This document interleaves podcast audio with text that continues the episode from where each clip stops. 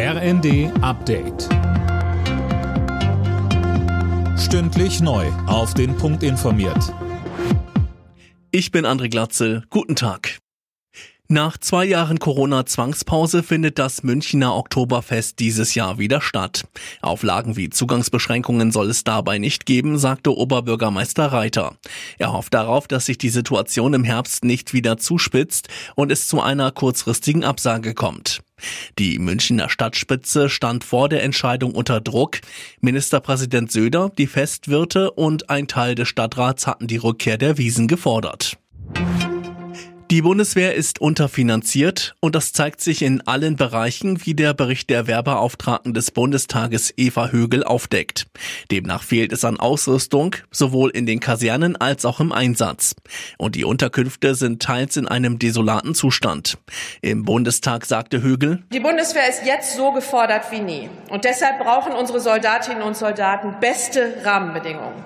Das betrifft Material, Personal und Infrastruktur. Und ich begrüße deshalb ausdrücklich das geplante 100 Milliarden Euro Sondervermögen und die Erhöhung des Verteidigungshaushaltes. Die Bundesregierung ist empört über den russischen Raketenangriff auf Kiew während des Besuchs des UN-Generalsekretärs. Ein Regierungssprecher in Berlin sprach von einem menschenverachtenden Vorgehen. Russland und Kreml-Chef Putin hätten keinerlei Respekt vor dem internationalen Recht. Russland hatte bestätigt, die ukrainische Hauptstadt beschossen zu haben, während UN-Generalsekretär Guterres in der Stadt war.